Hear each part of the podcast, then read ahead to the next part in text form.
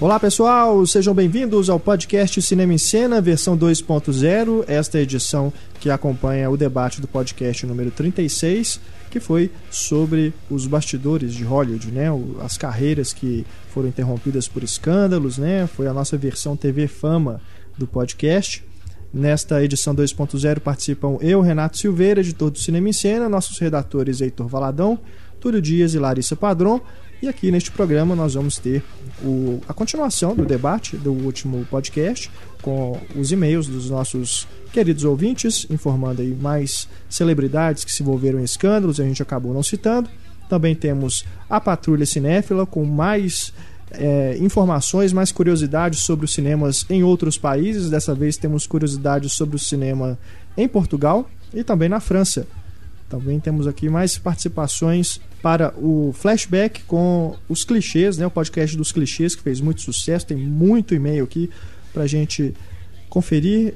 Então vamos começar o nosso podcast primeiro com uma mensagem do Fábio da Rocha Barros, ele que enviou aqui um e-mail sobre o podcast número 36 sobre as celebridades que se envolveram em escândalos, né? O Fábio diz aqui, ó, esse podcast foi muito importante porque, de maneira bem humorada e descontraída, vocês mostraram o quanto o mundo das celebridades pode ser hipócrita, além de ocultar a maior parte dos casos chocantes dos figurões quando algum destes vem à tona, ou o cara é estrangeiro ou envolve um caso realmente sério, como por exemplo pedofilia. Na maioria dos outros casos, como drogas, bebedeira, etc., isso é apenas usado para audiência, ou seja, com o intuito de atrair a curiosidade das pessoas, tratando o malfeitor, entre aspas, como sendo um bad boy boa praça, Jack Nicholson que o diga. Realmente, algum, alguns casos aí a mídia extrapola, né? Às vezes não me assustaria se algumas celebridades se envolvem em escândalos de propósito, justamente para aparecer nas fofocas aí, né? E ter a imagem e ficar, ficar em alta, né? Com certeza, de alguma forma eles têm que se manter aí na, no olho aí, na lembrança do público, né? Muitas vezes através de, bom, ninguém lembra de mim, então deixa eu fazer um, aí uma fita pornográfica, qualquer coisa desse tipo. É. Ah, deve ter assessoria de imprensa só especializada nisso. É. especializada em divulgar escândalos. O Fábio diz aqui, ó, faltou mencionar algumas figuras como Champagne, que sempre é muito gentil, entre aspas, com os paparazzi, além de ter sido acusado de bater na Madonna quando eles ainda eram casados. A sua mais nova ex, a Robin Wright, também dizia que ele tinha um temperamento um tanto quanto difícil. Champagne realmente a gente não comentou. Acusado de bater na Madonna, ele batia na Madonna em público. A gente não comentou? achei que a gente tinha comentado aqui. Até, acho, acho que, a, a Larissa. Deve ter comentado em off, Larissa ainda brincou que, que, pro... que a Madonna merecia, né? Tipo... Não, não falei isso, pelo amor de Deus. Diz ele aqui também, o Fábio. Marlon Brando, que foi se tornando cada vez mais ácido e insuportável, principalmente no final dos anos 60 e nos anos 70, quando esnobou seu Oscar por O Poderoso Chefão, apesar do seu protesto em favor dos índios ter sido genial. É, mas o Marlon Brando, em respeito ao Pablo, a gente não fala dele, não. Falar mas do assim, namorado do Pablo aqui, não, é sacanagem. escândalo mesmo, acho que nunca teve... É, é a mesma coisa do Champagne, né? É um cara muito difícil, é, que dá, dá porrada set, em paparazzi, assim, né? esse tipo de coisa. É, e é um mas eu acho que as histórias dele de sete são é, é, é, mais devido ao. Não é nem estrelismo, é, é profissionalismo mesmo. Esses caras. Perfeccionista. Perfeccionista demais e que né, ele acha que ele sempre sabe qual é a melhor forma eu de fazer as coisas. Eu lembro do. É a última cartada que ele fez com o Robert De Niro e o Edward Norton? Sim. Com o Frank Oz, né? É. Ele brigava com o Frank Oz direto e começou a apelidar o Frank Oz de Miss Pig no set, cara. Não, e no. e se não me engano, os boatos dizem que foi o Robert De Niro que dirigiu as cenas com o Marlon Brando, que ele é, né? depois né? ele se recusava. Os dois, né? Tanto o Frank Oz quanto o Marlon Brando se recusavam a trabalhar juntos. Então foi o, o, próprio Robert De Niro que dirigiu as cenas. Ele já tinha Imagina. dirigido alguns filmes. Que loucura. O Fábio também lembra que Stanley Kubrick, que era conhecido por ser um perfeccionista extremamente egocêntrico e, segundo alguns, um megalomaníaco intratável. Aí é. também entra nesse caso, é. Né? O cara é um como, método de trabalho. Como, diz, cara, como né? disse o Kirk Douglas, é, é um bastardo, mas é um bastardo magnífico, é. né? É um cara que ele faz no, questão. Nos extras do Iluminado tem ele brigando com a, a Shelley Duvall no set do durante uma cena lá, tipo, ele xingando ela mesmo, ela ficando né, traumatizada com aquilo. Isso foi uma das piores experiências que ela já teve em 7 foi trabalhar com Kubrick no Iluminado. É, eu tava assistindo um documentário dele esse final de semana, do Sidney Pollack gravando a cena dele pro De Olhos Bem Fechados. E quanto tempo tem a cena?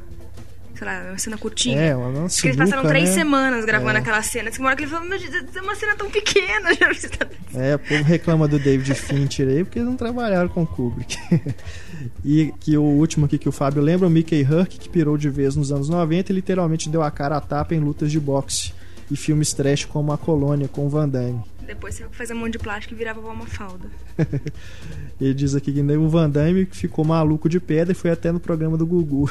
Eu lembro disso, cara. Essa participação do Gugu foi constrangedora porque ele não se conteve dançando com a Gretchen. Né? Dançou, né, né cara? Nossa, é... Ele ah, se empolgou. Teve muitas coisas. Essa época do Van Damme foi bizarra. Ele, ele, teve outro dia que teve uma vez que ele apareceu num programa. E, pô, ele é belga, ele fala francês, né? Assim a língua natal dele. E aí, de repente, falaram que o Van Damme, eles jogaram os créditos assim e finalizaram o programa, porque o Van Damme tava falando sem parar e tava. não falava nada, assim. Não, não, falava língua nenhuma. Era um programa francês, assim, ele falando em francês e de repente ele começou a blá blá blá blá blá blá, e não saía nada. Aí os caras, tipo, Dorgas, corta, corta, corta. Dorgas. Alguma coisa na água dele, é, né? No camarim. Ser.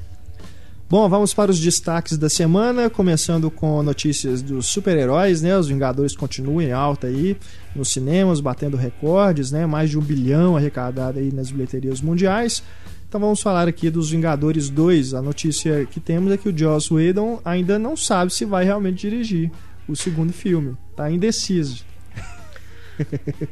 É. Um tapa nele que ele aceita. É, eu entendo o cara. Eu entendo o cara, porque, poxa, agora ele pode escolher o que ele quer fazer, né? Pensa bem, por mais que ele nunca tenha sido um cara que, que tinha muito cartaz com os estúdios, né? Mas agora ele pode escolher o filme que ele quiser para fazer. E aí, pô, é, Os Vingadores 2. Honestamente, né? cara, eu torço para que ele fique assim, como roteirista. Podiam contratar outro diretor, cara. É. Porque eu revi o filme na semana passada cara, continua a mesma impressão. Até piorou, sabe? Assim, visualmente o filme. Assim, uhum. Assim, pareceu aquela coisa meio genérica que os trailers já denunciavam. E realmente não, não me impressiona muito. Apesar de ter cenas bem legais, né? Mas, honestamente, eu gosto mais dele como roteirista mesmo. Podiam colocar outro diretor, quem sabe. Eu, eu, acho que um diretor pau mandado, se você tem um Quem produtor sabe, bom pega e um bom o George roteiro, Miller lá, tira o George Miller pois da, é, da, da Warner, da DC né? e traz pro, pra Marvel pega o cara, velho. Pois tem. é, tem muito diretor bacana aí que poderia fazer um trabalho legal. Né? Bom, ainda relacionado aqui aos Vingadores, Homem de Ferro 3, né, que começa a ser rodado aí esse mês. Novidades também. Um dos novos vilões aí do filme será o Cyborg Cold Blood, né? A gente não sabe se no filme vai ser realmente um ciborgue, né? Porque eles costumam modificar aí as características né, é. de alguns personagens, mas as informações iniciais já é de que é esse personagem. E que o James Badgedale, que vai interpretar ele, é o. é um duro, né? Um robozão, cara, talvez. Não, mas ele é legal, ele é legal. Eu confesso que esse personagem eu não, não tinha. Não ah, sou familiarizado. A galeria de vilões do Homem de Ferro é bem, bem micha, né? Assim, é bem uhum. pequena e mesmo assim, de destaque mesmo, o povo consegue pensar sempre no, no mandarim. Né? Inclusive, os rumores no... estão cada vez mais fortes de que o Ben Kingsley é mesmo é mandarim. É mesmo mandarim. Né? E deve ser mesmo. Eles, eles devem estão ter colocando pensado atores que... chineses aí no elenco, né? Então Pois é, não deve. Tá dando a indicar que é, é, realmente isso. Não deve fugir disso, não. Eles não iam perder a oportunidade, não. Aquela coisa de mudar a origem do mandarim para não ofender o público da China. Mas isso é. Às vai vezes o mandarim não vai ser né? nem chinês, às vezes vai ser um. Porque é o Ben Kingsley. Aí falar, ah, não, vai ser um. Ele é inglês mesmo, só que ele foi criado lá, sabe? Alguma bobagem assim. Isso aí é tranquilo. Coreano. É, então então transformar o Ben Kingsley é, no, no norte-coreano. E por falar no Homem de Ferro, o Robert Downey Jr. anunciou aí mais um projeto. Ele vai trabalhar com Tom Cruise em uma nova comédia. Uma comédia que será dirigida por Jay Roach. Brincadeira, hein? A gente sempre elogia o Tom né? Cruise, né? Por escolher bem os diretores, mas ultimamente ele tem feito cada coisa, né? Esse filme que tem o título provisório de El Presidente né? É, ai, ai, ai. Vai ter aqui o. Inicialmente estava sendo cotado a, a, a, sinopse básica é um, um, agente secreto que será, claro, Tom Cruise, né? Que parece que todo filme ele tem que interpretar um agente secreto, ele né? vai aparecer numa cena correndo. É. E o, ele seria, teria que proteger, não é isso? Um ex-presidente dos é Estados um Unidos. É. E inicialmente seria o Jack Nicholson, que estava cotado, agora parece que vai ser o Robert Downey Jr. que é o neto do Jack Nicholson. Mas o estranho é. é. isso, né? Pensar que o Robert Downey Jr., que mal mal tem idade para ser um presidente, considerando a idade dos presidentes, assim, já vai 40... ser um ex-presidente. Ele tem 47. Quando anos tem o Obama? O Obama tem por aí também. Mas por o, aí, o mas o Obama é Kennedy, é novo. É, o John Kennedy tinha quantos anos quando ele foi presidente? Ele é novo também, também. perto de outros caras. Ele, é. Né? é. mas se, se, você for olhar a grande maioria, Acho tudo, engraçado. tudo ele favor já. O Nicholson, que tem idade pra ser voo deles. Esse projeto que ainda está aí sendo elaborado e tal, é o roteiro é do cara que fez a série Parks and Recreation, né? Que muita gente elogia, mas como outras, várias outras séries eu não conheço. Então se alguém aqui conhece, ninguém aqui é, conhece é também. É divertido, eu não acho, não acho genial não, mas é legal. É. Então tem esse projeto aí que os dois talvez trabalhem e já trabalharam juntos no Trovão Tropical, né? Apesar de não contracenário, né? Uhum. Mas eles fizeram, o, estavam no mesmo elenco. O Trovão Tropical que é um filme bem bacana. Ai, ai, ai, o Túlio falou ai, ai, ai, ai, mesmo. Robert Downey Jr. e Tom Cruise no mesmo filme. Não, mas Trovão Tropical é legal.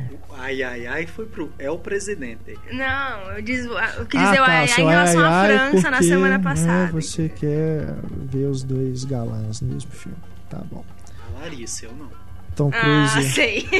Tom sei. Cruise, inclusive, que né, fez um, uns ensaios aí pro filme do Rock of Ages, né? Posando aí de galã de rock.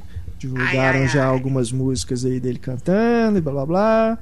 Rock of Ages que estreia só em agosto, né? Mas na verdade ele é um agente secreto. É, ele deve ser um agente secreto que finge ser um roqueiro, né? É. Bom, e mais uma última notícia aqui para encerrarmos os nossos destaques. Um anúncio de uma aposentadoria. Né? O Jack Chan afirmou lá no Festival de Cannes que ele não vai mais fazer filmes de ação. Alguém acredita? Jet Li falou a mesma coisa, lembra? qual que era? Eu não lembro qual filme que ele falou, não, esse vai ser meu último filme de Kung Fu e tal, né? É. Só agora vou fazer filmes mais, mais sérios. Aham, uhum, tá bom. O Jack Chan tá com quantos anos? 60 e alguma coisa. É, 60, ele quase fazendo 60 anos. É, ele. A, a, pior ainda foi a, a alegação dele, né? A justificativa para aposentadoria. Que ele não que, que, segundo ele, o mundo já está violento demais. Ele não quer incentivar o aumento da violência. Fresco. Ele vai estar no Mercenários 3, aí ele aposenta de vez. É, o, o Jet Li foi fazer os Mercenários 1 e 2, depois de falar, se eu não me engano, foi pro Senhor das Armas. Que ele. É Senhor das Armas? Das Armas é do Nicolas Mestre Cage. das Armas. Que ele falou que esse seria o último filme, assim, filme de Kung Fu mesmo dele, filme, o último filme de luta dele, que ele achava que era uma obra-prima na carreira dele, então que seria o último filme de luta dele. É isso. Só que, pô, aí falar, ah, tá, esse vai ser o meu último filme de luta. Não, mas filme de ação eu continuo fazendo e continuo lutando. Pelo amor de Deus. É, se, se, o Jack Chan não fizer mais filme de ação, ele vai fazer comédia idiota, assim. Eu não vejo. É. eu não vejo o Jack Chan num é, drama, Jack assim. já é, é typecast total, né? É, ele que... só faz o mesmo cara mesmo um policial que sai dando porrada todo mundo, né? É, se, se, você pensar assim, é raro o Jack Chan fazer filme sério, né? Todos não os faz, filmes dele não, são é. de luta, mas são comédias. O próximo filme dele, né, Chinese Zodiac. ele tem que procurar aí 12 estátuas de animais de bronze que foram que representam o zodíaco, né, os signos do zodíaco, foram roubados na Europa e tal, e ele precisa recuperar e devolver lá para um palácio de Pequim. Parece Esse filme está sendo rodado. Ixi. Deve ser lançado aí no final do ano. Vamos ver, né? O, o, realmente, o Jack Chan ele faz milhares de filmes, né? Mas a maioria, os que chegam no cinema aqui mesmo, é só quando ele faz com algum estúdio em Hollywood, né? Esse Porque último, outros, esse é último filme dele que ele fez na China é 1911, é isso? É uma coisa assim. É, falam que é uma porcaria. Não tem um do neném também? Acho que tem um negócio do neném também, que tem que proteger o neném. Uma coisa assim. Não, esse é, esse é americano. Esse é americano, já tá. e Jack Chan. Chegamos aqui mais um e-mail, agora do Davi Vilela, sobre o podcast dos escândalos de Hollywood. Diz ele aqui, ó. O último podcast pareceu uma mistura de muito mais e TV Fama.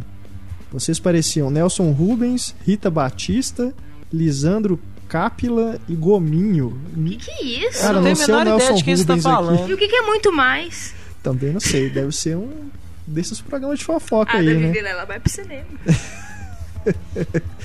Não, ainda fala aqui que perto deles a gente perdeu feio ainda. Deve ser coisa. É, pelo amor de Deus também, né, Davi? Comparação, cara. Mas falando, falando aqui do assunto, e-mail aqui do Davi. Vocês não citaram o Nick Note, que já foi preso drogado e até foi internado para reabilitação. E desde a prisão em 2002 ele fez filmes de pouca expressão. Nesse período apenas Hulk, Hotel Ruanda e Trovão Tropical que se destacam. Tem o Guerreiro também, que ele foi indicado Davi, ao Oscar. ele foi indicado ao Oscar. Eu fico é. assistindo muito programa de fofoca por aí. pra você ter uma ideia de como tá a carreira dele, ele dublou um cachorro em Como Cães e Gatos 2. Isso é o fundo do poço, mas eu torço por ele. Eu não torço por ele, não. Eu não acho que não de grandes coisas, não. Ah, que isso, Heitor. É, que é massa, cara. Não me com... por ele esse ano. Não, não me convence, não, viu? Ele vai interpretar. Ele vai fazer a refilmagem de Milagre na Rua 34. Tá ele vai ser o Papai, Papai Noel? Noel. Putz, grila. Não, tô brincando, é mentira. É porque no Oscar ele tava igualzinho Papai Noel, aquela barba, aquela barba branca, esses Papai Noel de shopping, sabe? Tem aquela barba meio amarelada, assim. Esses caras que vivem disso, né? É. Assim, às vezes você encontra com os caras no centro, os caras com a barba grande assim, você pode saber que eles trabalham de Papai Noel no final do ano. Eu vi uma vez um cara que tava vestido de motoqueiro ainda, cara, com a barba branca. Eu, que doido, Papai Noel motoqueiro. Papai Noel Harley Davidson. Não, no centro é tranquilo você achar isso. Patrulha Cinéfila chegando. Nossa patrulha cinéfila que está dando a volta pelo mundo. Começamos aqui com a mensagem do Felipe Nassif. Olá pessoal do Cinema em Cena, eu sou, era de Belo Horizonte. O Felipe parece estar morando na França. Gostaria de falar sobre a minha experiência nos cinemas fora do Brasil. A primeira foi em Portugal, e lá eles assistem muito mais filmes em sua língua original do que dublados. Bacana, ainda Fazem bem, bem, né? Mas o mais bizarro, e nesse momento você pensa, coisa de português, é que eles têm intervalo no meio do filme. É a coisa mais estranha do mundo, porque parece que eles pegam a duração do filme e dividem por dois para a interrupção, independente de qual parte está. Aí aparece uma vinheta escrito intervalo e eles voltam em 10 minutos, mas sem avisar que vão voltar. Se você não estiver esperto, perde o reinício do filme. Eu estava assistindo ao filme World Trade Center do Oliver Stone. Os personagens estão lá debaixo dos escombros e um deles fala: eu queria te dizer, aí dá um intervalo. Quando voltou, eu tava prestando atenção. E outra coisa, não sei o que o cara queria dizer. Pô, Deve aí. ser muito estranho, né, cara? Isso é ótimo. O, o René França, né, que teve aqui com a gente no podcast do Spielberg, ele também mandou uma mensagem aqui falando mais sobre o cinema lá em Portugal. Daqui a pouquinho a gente vai voltar lá para Portugal. Agora vamos para o Panamá, que o Felipe também foi lá. Os cinemas nas cidades do interior do Panamá são a mesma coisa em todo lugar muitos filmes dublados, como por exemplo Hombre de Hierro 2. É o Homem de Ferro 2. e a sala não é das mais confortáveis, mas na capital a coisa muda de figura. Eu não tinha certeza se existia esse tipo de cinema no Brasil. Sempre pensei que seria só em São Paulo. Mas vocês comentaram das salas VIPs em um, em um dos podcasts passados. E lá no shopping Multiplaza, no Panamá, existe essa sala e há dois anos o ingresso custava absurdos 10 dólares, o que dava 17, 18 reais. Se o filme não presta, pelo menos você está confortável. A cama, que eles chamam de cadeira, deita 180 graus, tem poltrona de couro e tudo. Mas o melhor é a luzinha que você pode chamar o funcionário do cinema para comprar comida. E o cardápio tinha desde balinhas até sushi. Cara, isso nem é um cinema, cara. Oh, na, na boa, eu não sei se isso é uma boa coisa, não, bicho. Imagina, você aperta a luzinha lá e vem tipo um garçom te atender. Não, pra, pra quem quer a coisa, né? Pra quem tá, tá afim de comer um sushizinho ali vendo o filme, é ótimo. Mas eu fico imaginando eu tô lá assistindo o filme de repente passa um garçom lá do, que é cheio de peixe cru. Japonesa, que é Não, é, no, deve no ser Cidade estranho. Jardim, aqui, se não me engano, tem champanhe. Tem um garçom que foi com champanhe dentro da sala. Mas ele já fica dentro da sala, não é aquela Boa, coisa bicho. chata de você ter que, sabe, ficar. E ele acha 10 dólares caro por essas salas. Olha quanto custa em São Paulo essas É isso salas dois VIPs. anos atrás, né? Então, É, sei pode ter hoje quanto aumentado. que já tá. Em São Paulo, se eu não me engano, é 60 reais o- a inteira. Isso. Eu ouvi falar que tem um cinema lá em São Paulo, acho que é da rede Unibanco, é, do Itaú, aliás, que tem isso, é, é- é VIP mesmo e a galera pede comida. Não, Mas- é, mas é o você imagina Cinemark. quem que vai é, no, pro é cinema- no Shopping Cidade Jardim. No Cinemark do Shopping Cidade Jardim tem uma sala VIP. é, inclusive, quem for cliente Bradesco Prime tem. É, o legal é isso, o Cinemark, você é cliente tá. Bradesco, você tem 50% de desconto. né? Mas lá no Cidade Jardim você tem que ser Bradesco Prime, né? Shopping de Rico é outra coisa, é. outros 500. Mas é, é lá no, no Cidade Jardim, Mas tem imagina, essa sala VIP, cara, é 60 reais quem o ingresso. Quem vai pro cinema coisa. tomar champanhe, cara? Imagina, quem não tá afim de ver o filme? Pois é. O cara tá afim de passear, né? Ah, passando, ver que filme Coisa tá de rico, passando. cara. Coisa de milionário. Porque... Cinéfilo, cinéfilo que é cinéfilo mesmo, vê filme no, na sala fuleira, né? Com... Oh, não faz, não isso não. Fogo, né? Você fica ouvindo o barulho do projetor, fazendo é. no, no fundo. Se tá querendo ver o filme mesmo, vê em qualquer condição, né? Que tá disponível. É, né? isso é. Mas lógico, claro, é... claro, é sempre bom prezar é. pela melhor qualidade possível, né? Mas coisa... quando não tem jeito. Pois é, uma coisa é você ter uma qualidade técnica boa, né? Som, imagem e tal, e uma sala adequada. É. Isso aí já não é mais uma sala adequada, é uma sala para quem é a mesma coisa, é para programa, né? Assim, ah, é. legal, vamos ao cinema e que lá a gente bebe champanhe, come sushi. Ah, isso não é pra quem quer ver filme. Vamos pro cinema fazer programa. É, ô, gente, é, tem motéis aí que tem, já tem aparelho de Blu-ray, não né, é? E tudo. Então eu acho que é mais confortável. para finalizar, barato, e mais barato, é. Você vai ter oportunidade, inclusive, de fazer outras coisas. Bom, para finalizar aqui o e-mail do Felipe, vamos falar da França, né? Ele está morando lá em Paris. Realmente o ouvinte Rodrigo Matos está certo. Existem vários cinemas de rua e esses geralmente ficam no meio dos bairros e são quase sempre VF, versão francesa. Nos cinemas das grandes redes, que são UGC e Pathé, você tem a opção de ver os filmes em VO, que é a versão original. Eu, por motivos óbvios, vou sempre nos cinemas das grandes redes. E lá também tem 20 minutos de trailers e propagandas. Ou seja, pode chegar no meio do filme que você não perdeu muita coisa. no meio do filme, não, né? No meio da sessão. Ah, e rola um esquema legal. Você pode comprar passaportes de 5 ingressos ou até mesmo uma carteirinha anual que te dá direito de ir ao cinema quantas vezes você quiser. Mas tem que ser bem rato de cinema para compensar. Isso é interessante. É, deve, ser, deve, ser, meio caro, mas o cara que vai, né, toda semana, é. assim. Então, deve, tipo uma assinatura, né? Se eu não me engano, no Cinemark você pode. Você tem um tem um cartão presente, né, do Cinemark, que é, se não me engano, são cinco ingressos e tal, mas eu acho que você pode colocar crédito nesse cartão é? se você quiser. Ah, que interessante. Mas... Eu sei que aqui no. Não sei se ainda tem, mas no Parage, no Belas Artes, tinha o passaporte. É, o passaporte. Dava direito a meia entrada, né? Não era os é, ingressos. Você tinha meia entrada o ano inteiro. Mas aí é. depende também, se você vai ter tempo, né? É, mas é realmente um sistema interessante. Agora tem. Ô, Felipe, valeu demais, viu, cara, pelo seu e-mail. Temos aqui agora a mensagem do Renê. O Renê, nosso nosso colega, que escreve lá para Pirula Pop, participou do podcast do Spielberg. Ele que teve uma, passou uma temporada lá em Portugal. Ele nos explica aqui então como que funciona o cinema lá, os nossos. Como é que chama? Os portugueses, que a gente considera os portugueses? Os nossos. Colonizadores? os nossos Exploradores de escravagistas. Não, brincadeira. O Creda falou isso, mas é. tem a versão. Diz aqui o René. O que mais me chamou a atenção nos cinemas em Portugal, além, claro, de o gordo e o magro se chamarem o Bucha e o Estica, foi o intervalo. Foi o intervalo nas sessões. Isso mesmo. No meio do filme a projeção para e as luzes se acendem. Na primeira vez achei que isso tinha acontecido por algum problema no projetor, a sala estava pegando fogo, queda de energia, mas aí entrou um letreiro de todo tamanho escrito intervalo e uma musiquinha daquelas típicas de salas de cinema. As pessoas levantaram normalmente, saíram da sala aproveitando para ir ao banheiro, comentaram o que pensam do filme até então, comprar mais pipoca, etc. O intervalo durava 7 minutos e em alguns cinemas ficava passando trailers com uma contagem regressiva dos minutos ao lado. Que que é isso, gente? É, pelo menos isso. Contagem regressiva ajuda. É. Final do intervalo, toca uma sirene, as luzes se apagam e o filme continua. Nem preciso dizer dos problemas de um filme com intervalo, né? Quando você está gostando do filme, totalmente imerso na história, as luzes se acendem e você é abruptamente tirado dali. Quando o filme é ruim, você não consegue mais ficar prestando muita atenção, só se perguntando: será que já é hora do intervalo?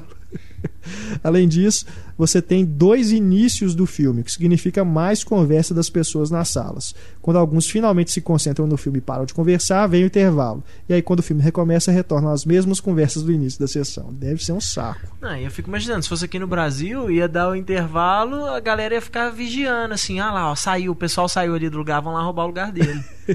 Aliás, ele fala sobre isso aqui também. Ó. Uma outra curiosidade é que os lugares são marcados mas não é você quem escolhe. Pelo menos nos cinemas em que eu fui era assim.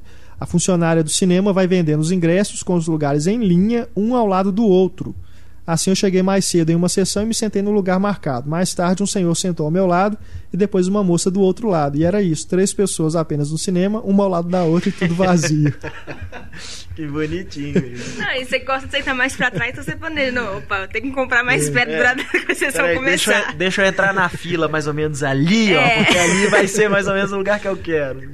Como eu estava bem entre os dois, eu fiquei sem jeito de me levantar e resolvi aguardar o intervalo. Quando o filme foi interrompido, o homem e a mulher se levantaram e eu pensei: pronto, na volta eles vão se sentar em outro lugar. E eu permaneci no meu assento. E não é que quando eles retornaram à sala vazia, lembrando, nós três éramos os únicos lá com o filme já em exibição, eles sentaram nos mesmos lugares, bem ao meu lado. Isso, isso é pra socializar, educada, entendeu? Isso, isso é pra socializar. Você, né, você volta no intervalo. E aí, vocês estão gostando do filme? Trazer uma pipoca também, né? É. Ofereço, né? Ah, já que você vai lá pega, buscar pipoca, traz pra mim também. Ai, ai. Continuando. Eu aqui. guardo seu lugar.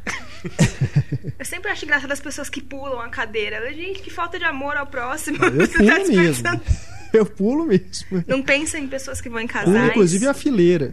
Eu pulo quando tá vazio. Quando, tá, quando a sala tá vazia, eu pulo. Se, se, se eu tô ah, vendo sim. que tá não, muito sala cheio. Sala lotada aí, é diferente, eu, é, mas sala eu... vazia você tá doido. Porque a maior sacanagem que tem é isso, né? Você vê uma cadeirinha vaga lá no meio da fila, assim, no meio da, da fileira, e uma vaga no, lá no canto, e aí chega o casalzinho de namorado com aquela cara desiludida, assim, tipo.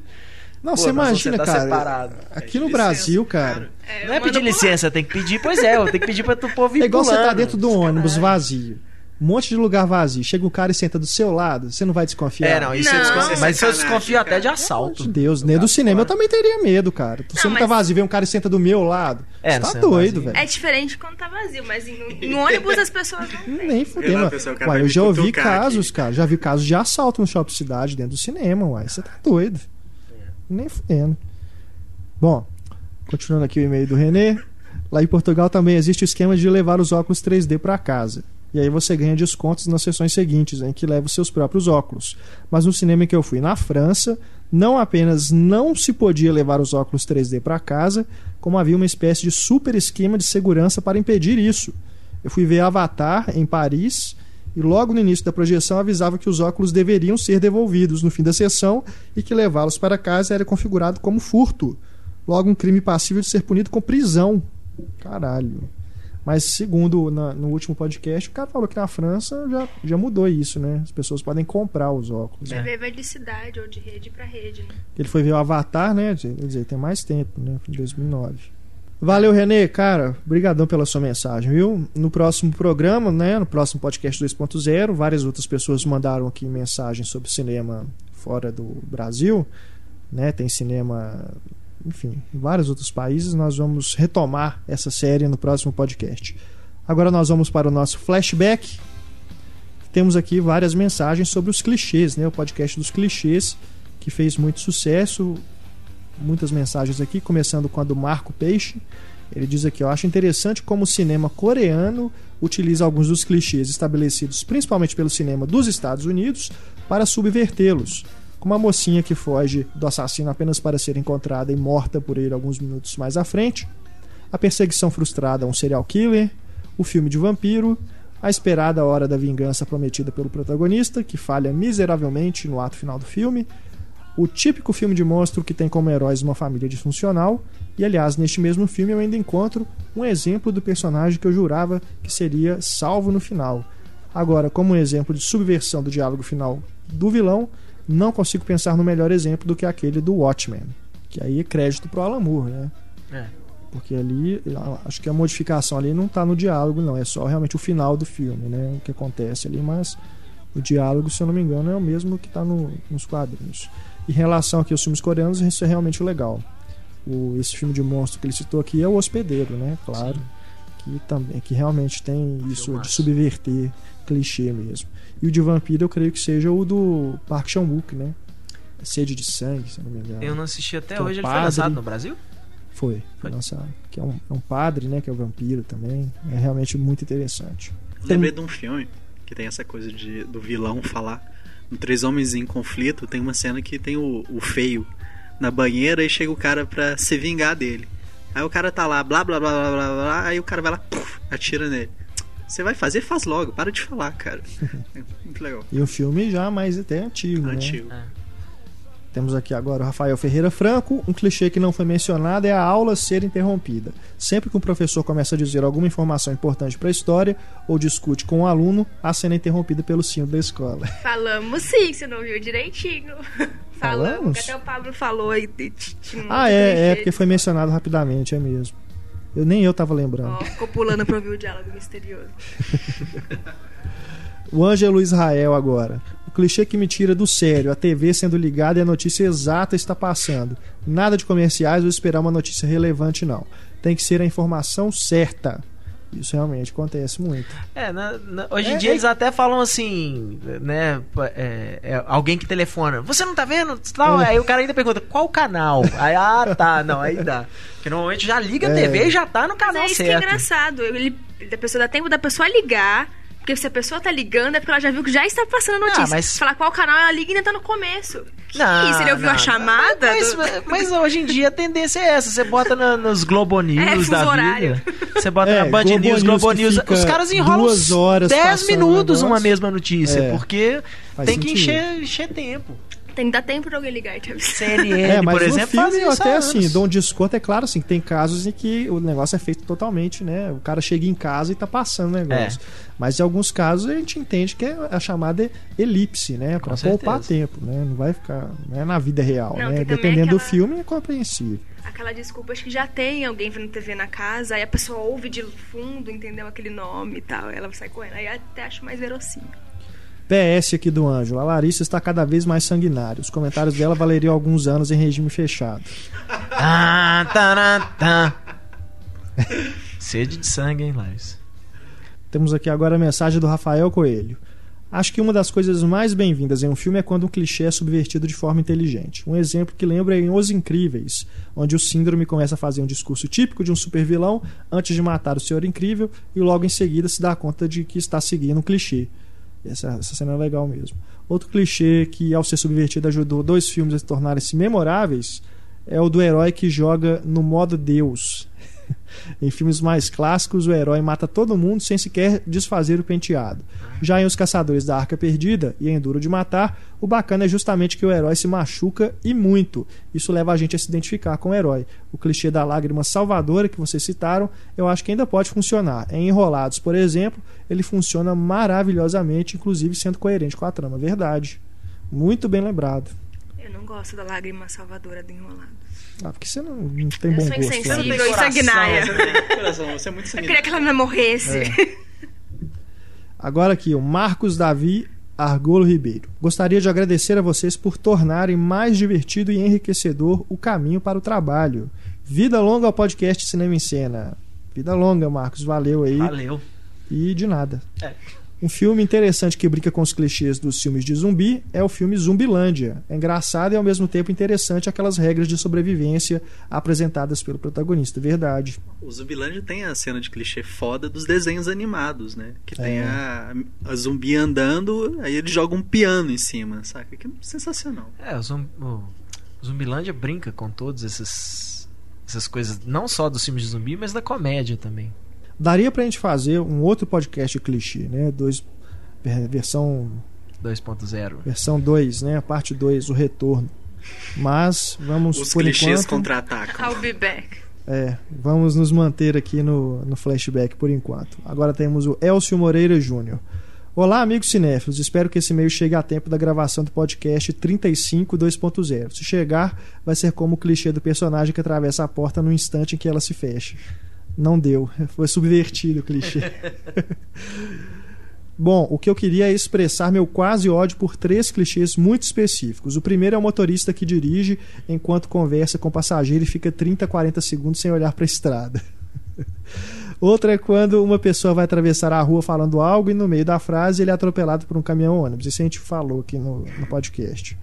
Mas o principal clichê que realmente me atormenta é o da pessoa que está em frente a um armário de banheiro, aqueles com espelho. A câmera está atrás da pessoa com o espelho sobre o ombro da pessoa. No espelho só há o reflexo dela. Ela abre o armário para pegar uma escova de dentes ou um remédio e quando fecha a porta, um monstro ou assassino aparece no espelho atrás da pessoa. Um Isso já me assustou tantas vezes que eu, sempre que eu abro e fecho o armário do banheiro na vida real, meu coração pula uma batida. Ultimamente tem muito filme que não coloca um monstro, E não coloca. Né? Que também já, já virou um clichê Já virou também. clichê, exato. Não, Você fica aquela naquela coisa... angústia, né? Você não sabe o que, que vai acontecer agora. Exato, a angústia é. tá nisso, na pessoa abrir a porta do armário. É. Não tá aparecendo, você fica, puta, fudeu, ela abriu a porta do armário. Pois é, faz o seguinte, quando você for fechar a porta do armário, você fecha o olho, entendeu? E já, já vira de olho fechado e não olha pro armário. É, isso de banheiro também, a pessoa sempre tem um flashback quando ela tá lavando o rosto, já reparou? Água no rosto faz tem, causa tem flashback. Isso é verdade. É, não lava o rosto se você não quer lembrar do passado. Ela refresca as memórias. Só pra ser infame. Saudade de fazer piadas infames. É. Bom, para acabar aqui o nosso flashback, mais duas mensagens. Primeiro, a Isabel Whitman. A respeito dos clichês, eu lembrei de algumas coisas que podem não exatamente se encaixar nessa categoria, mas que são recorrentes em filmes os softwares mágicos. Em filmes do estilo Assalto ao Banco, por exemplo, quando os protagonistas conseguem uma planta baixa do local a ser invadido, sempre jogam em um programa misterioso que automaticamente gera um 3D detalhado do ambiente. Eu, como arquiteta, acho invejável ver isso em tantos filmes, já que não há nada na vida real que substitua algumas boas horas ou mesmo dias de trabalho para compor um 3D de algum lugar. Verdade, hein? Já na área de TI, os hackers dos filmes digitam meia dúzia de linhas aleatórias e alguma animação aparece na tela para mostrar que conseguiram cumprir sua função, algo como no final de Jurassic Park, por exemplo. E os vírus também sempre fazem pipocar na tela fotos e animações antes de fazer o computador apagar, como aconteceu recentemente em Precisamos Falar sobre o Kevin. Realmente computador é complicado, né? O computador precisa te explicar tudo para você entender. Tipo, seu dinheiro foi transferido para tal conta. Como se isso acontecesse. Eu já mexo em banco online pra você ver se isso é. acontece. É. Não é assim. E aqui, por último, Paulo Ricardo Medeiros. Salve, salve galera do Cinema em Cena. O podcast sobre clichês estava demais e foi com certeza um dos mais cômicos. Só para completar, faltou um clichê clássico dos filmes de luta. O mocinho apanha uma boa parte da cena, até que em determinado momento ele revigora, normalmente com imagens de seu passado ou a voz assustada da mocinha, e para alívio dos espectadores, enche o vilão de socos e salva a bela mocinha. Até a próxima, Terráqueos. Falou, Paulo. Um abraço pessoal aí no seu planeta. É, esse, mas, mas, mas, esse é obrigatório, né? Pensa bem, se você vê uma luta lá, uma cena de luta, e aí, tipo, vem o vilão correndo, aquela coisa mais, né? Vai ser aquela luta uhum. épica, aí o cara faz, pum, dá um soco na cara do vilão, o cara cai no chão. Pronto, acabou. o povo vai falar assim, pô, que, né? É. é. É, vai reclamar que não teve um final épico. Bom, chegamos à hora muito aguardada da resposta do diálogo misterioso, que agora tem novas regras, né? Agora não é mais quem manda a resposta primeiro, é quem acerta. Quem acerta participa aqui do sorteio que nós vamos realizar agora, né? Ao vivo, entre aspas. O podcast está sendo gravado hoje, segunda-feira, e nós vamos fazer o sorteio aqui durante a gravação. A sequência aí de, como eu disse, só explicando novamente, quem acertou a resposta, primeiro tem que dar a resposta, né? Eu sempre esqueço. Escutem aí o diálogo. Look over there. What am I looking at? Do you see what's happening to them? The stars? They're so untidy. I was trying to rearrange them. Esse diálogo que é do filme O Paciente Inglês. Ah, droga, não sei. quem, quem mandou a resposta errada, infelizmente, não participa do sorteio, né? Não foram poucas pessoas que erraram. É, eu acho que eu exagerei um pouquinho, mas enfim, não estava tão difícil assim, por favor. Então, só relembrando aqui as regras: todo mundo que acertou ganhou um número, né? Esse número é de acordo com a ordem de chegada. Então, vocês confiram aí na página do podcast o ranking. Né? Foram ao todo 20 pessoas que mandaram a resposta correta até as 23h59 do domingo posterior à publicação do podcast número 36. Então vamos realizar aqui o sorteio através do site random.org para sabermos a sequência. Os três primeiros números que aparecerem aqui, vocês vão ver aí a timestamp, só para deixar tudo mais transparente. Então temos aqui número 8, vai faturar o DVD do Mestre dos Mares, Número 8 é o Marcos Davi Argolo Ribeiro. Parabéns, Marcos. Nós vamos mandar para você o DVD do Mestre dos Mares, DVD duplo. O segundo aqui vai faturar o DVD do filme Wall Street, Poder e Cobiça. É o número. Número 10. Número 10. Deixa eu ver aqui quem que é. Isso que eu posso editar, né? E tá fazendo essa palhaçada aqui. 10 Osman Torres. Osman Torres, parabéns. Você fatura aí o DVD do Wall Street. E terceiro lugar, DVD do Cortina de Fogo. Quem faturou? Número 1. Um, ó, número 1. Um, Fábio da Rocha Barros. Engraçado, né? Que a gente falou que o primeiro não ia ganhar. É. O primeiro ia, acaba ganhando. O primeiro ganhou. Fábio da Rocha Barros. Em terceiro. É, ficou em terceiro lugar ganhou o DVD do filme Cortina de Fogo. Por favor, vou pedir para vocês entrarem em contato conosco no cinema cinemascena.com.br. Enviem para a gente o endereço completo de vocês para a gente encaminhar os prêmios, tá bom? Muito obrigado a todo mundo que participou. O nome de vocês está aí. Agora eu também não preciso mais ler o nome de todo mundo, né? Muito obrigado. Na quinta-feira, próxima quinta-feira, edição 37 do podcast, mais um desafio com novos prêmios. Hora do Cinema em Cena recomenda.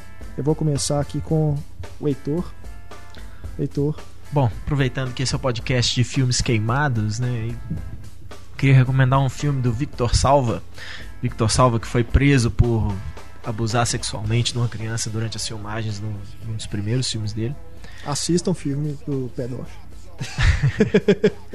mas... Pra vocês verem que né, o cara pode ser um canalha, mas o filme é bacana. É. O filme é Fez é um bom, bom, filme. Fez um filme muito bom chamado Energia Pura. Né? Sim, sim. É, ele foi lançado aqui no Brasil pela Buena Vista. Quase um clássico, né? Passou muito aí na televisão. É, eu não cheguei a assistir na, na TV, na verdade, assisti mesmo em DVD. É, o Sean Patrick Flannery, que fazia a série do jovem Indiana Jones, não sei pra, né, quem vai lembrar aí.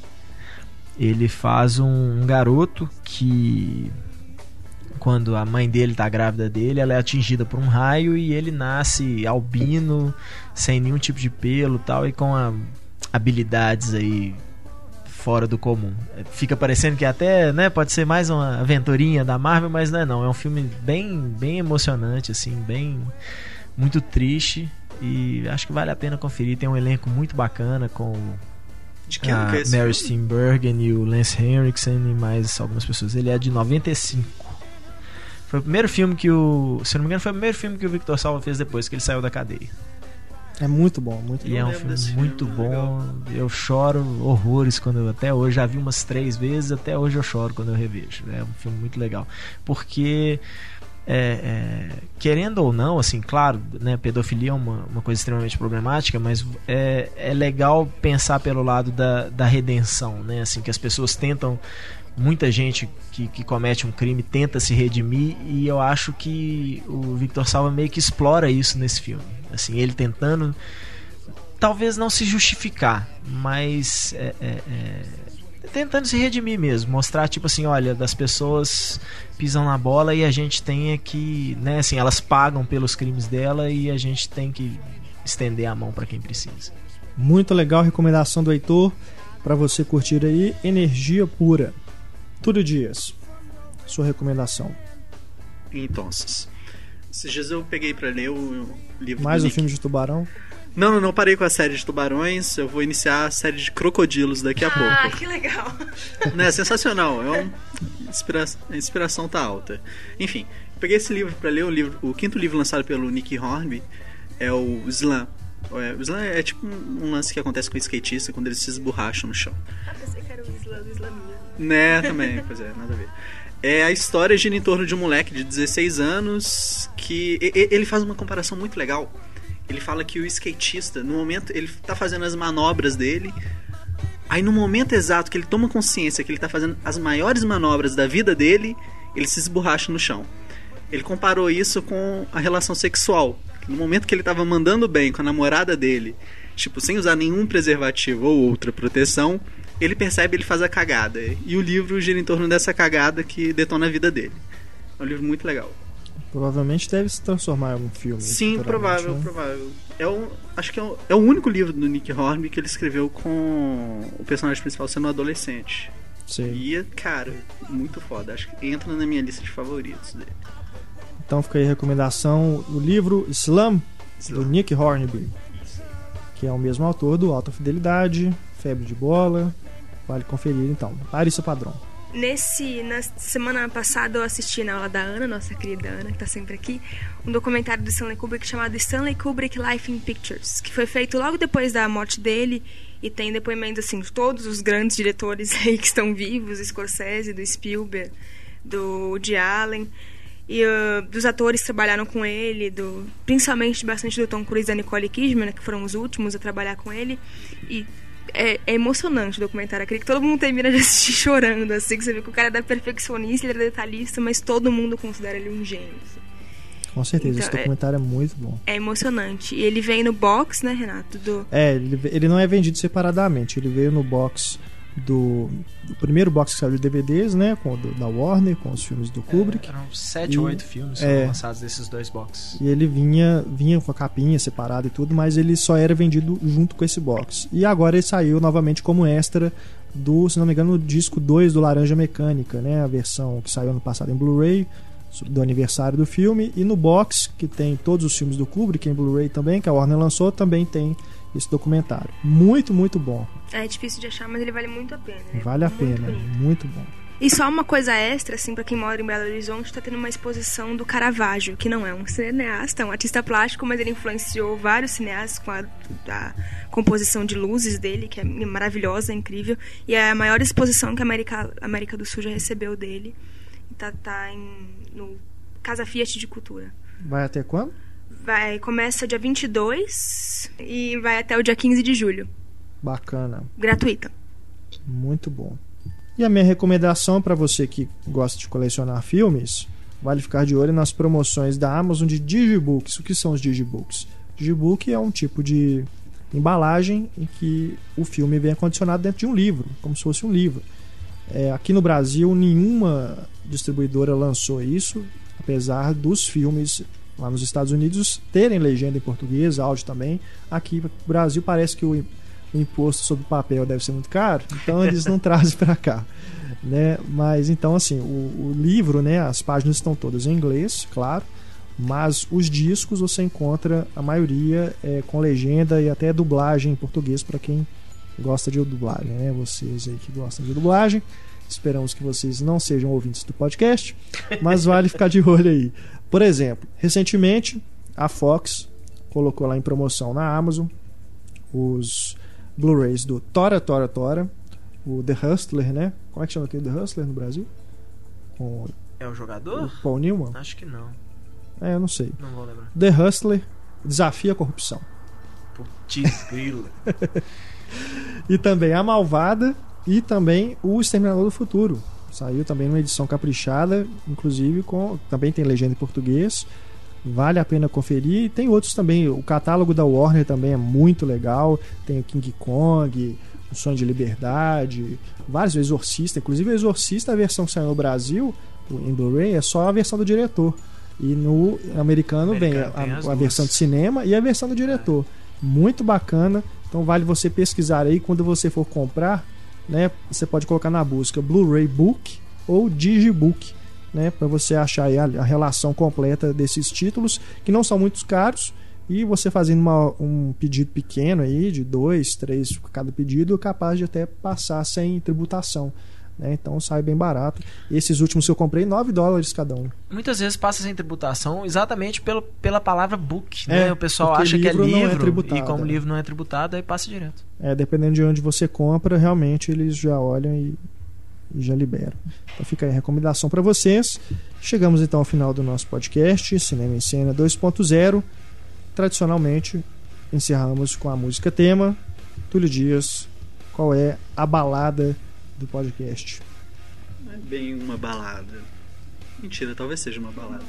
É engraçado que quando a gente ouve um artista nacional fazendo um cover de um cara gringo, geralmente a primeira impressão que a gente tem é aquela, porra, que merda, né? Mas se você indicar o Dinho Olho Preto, eu vou Não, Dinho Olho você Preto vai perder essa, você vai perder seu posto. Cara, nem fudendo, mano. Cara, nossa, não, não falei disso. Enfim, É, o, o seu Jorge, em 2003, ele ainda não era conhecido aqui no Brasil. Assim, era conhecido, tá? eu já tinha gravado, acho que o MTV ao vivo, mas a galera não apreciava o trabalho dele, que era mais conhecido na Europa. Aí ele foi convidado pro Wes Anderson para participar do A Vida Marinha com Steve Zissou. É, e cara, no, no, filme ele faz covers do David Bowie. Eu não tinha assistido o filme na época, eu vi só as músicas e falei, meu Deus, que cara, cara de pau. Mas enfim, assisti o filme esse final de semana e uau, funciona no filme. Sabe? É bem diferente de ouvir a música. No filme, o Pelé dos Santos manda bem.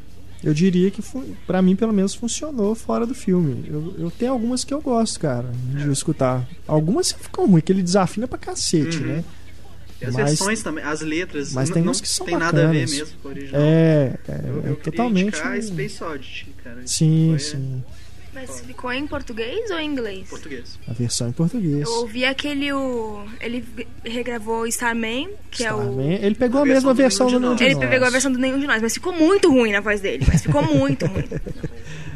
Eu não quis ter trabalho de fazer é, outra, né? É. Mas tem outras também, a Zig Stardust, né? Não, eu, eu me surpreendi. A primeira vez que eu vi, eu não gostei mesmo. Falei, meu, que cara de pau. É isso aí, né, cara? Enfim. Mas depois. Então encerramos o nosso podcast ao som de Seu Jorge, barra David Bowie. Não é cunha isso aí, pode continuar ouvindo. Né? Um grande abraço para vocês que nos escutaram. Nossos canais de contato, cinema arroba cinemaencena.com.br é o nosso e-mail, nosso Twitter arroba cinema cena e nosso Facebook, facebook.com barra cinema cena, onde você também pode deixar a sua mensagem, inclusive aí na página do podcast também. A gente está sempre acompanhando o que vocês escrevem para a gente.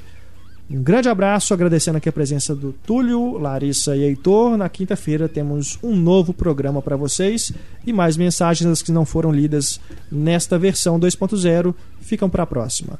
grande abraço, tchau.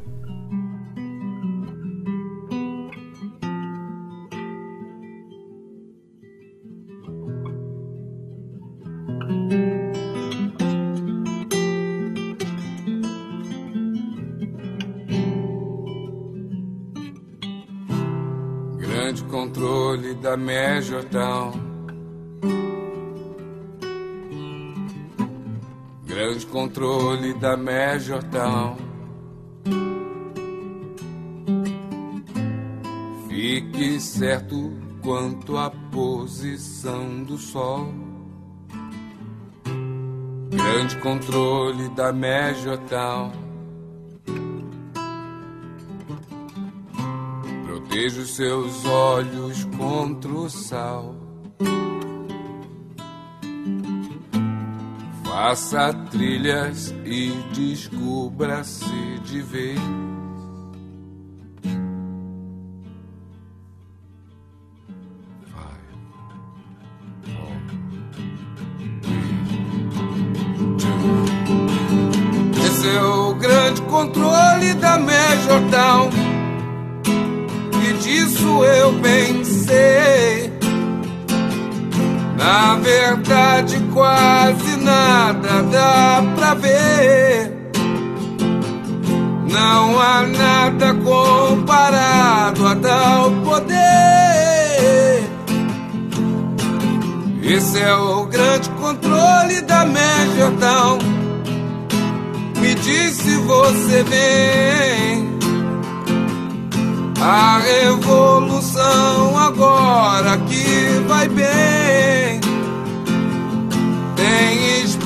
Pra você. Aqui